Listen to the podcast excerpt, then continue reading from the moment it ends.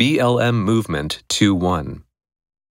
Attention has been called to the Black Lives Matter movement by Blackout Tuesday, in which the music and other industries in the United States this week protested the death of George Floyd and other African Americans by shutting down for 8 minutes and 46 seconds, the length of time Floyd was held to the ground with a policeman's knee on his neck.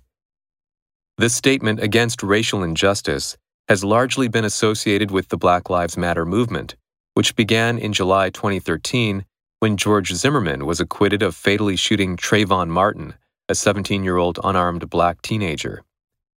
Martin was killed by Zimmerman as he was walking from a convenience store to his father's home in Sanford, Florida, where he was visiting.